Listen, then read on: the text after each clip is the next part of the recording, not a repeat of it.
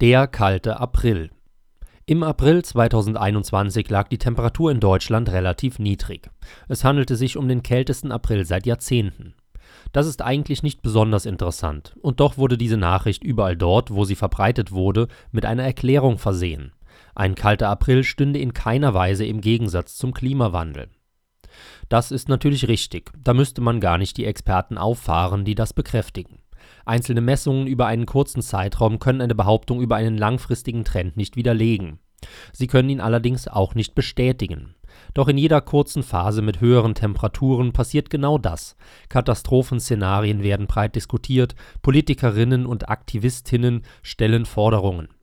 Der heißeste August seit langem ist immer ein Argument für den Klimawandel und allerlei politische Maßnahmen. Der kälteste April richtigerweise nicht. Auf die richtige Botschaft kommt es also an, und damit nicht irgendjemand falsche Schlussfolgerungen zieht, wird das richtige Narrativ mitgeliefert und das Falsche denunziert. Die Angst davor, dass Leser und Zuhörer falsche Schlussfolgerungen ziehen, ist bei vielen Verkündern der richtigen Botschaft groß.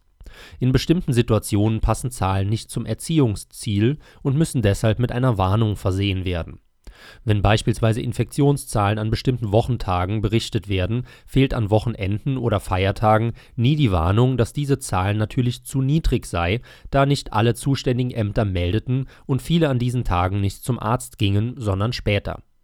Diese Hinweise bekommt man oft, bevor man die Zahlen überhaupt lesen kann. Doch wenn dann die Zahlen an den Tagen, die auf diejenigen mit den zu niedrigen Werten folgen, deutlich höher sind, fehlt der Hinweis auf die Nachholeffekte, die das bedingen. Das könnte ja falsch verstanden werden. Auf die richtige Botschaft kommt es an. Es macht Spaß und Angst zugleich, wenn man beim Umgang mit Zahlen und Daten auf kleine Details schaut. Entspricht eine möglichst hohe Zahl der richtigen Botschaft und soll politisches Handeln rechtfertigen, sind 9000 fast oder knapp unter 10.000. Soll dagegen verkündet werden, dass irgendein Problem zu vernachlässigen ist und die mit ihm verbundene Forderung Panik mache, dann sind 9000 auf einmal deutlich unter 10.000. Viele ähnliche Beispiele lassen sich finden. Sie haben alle eines gemeinsam. In der Form von sachlichen Aussagen soll Politik gemacht werden. Achten Sie mal darauf.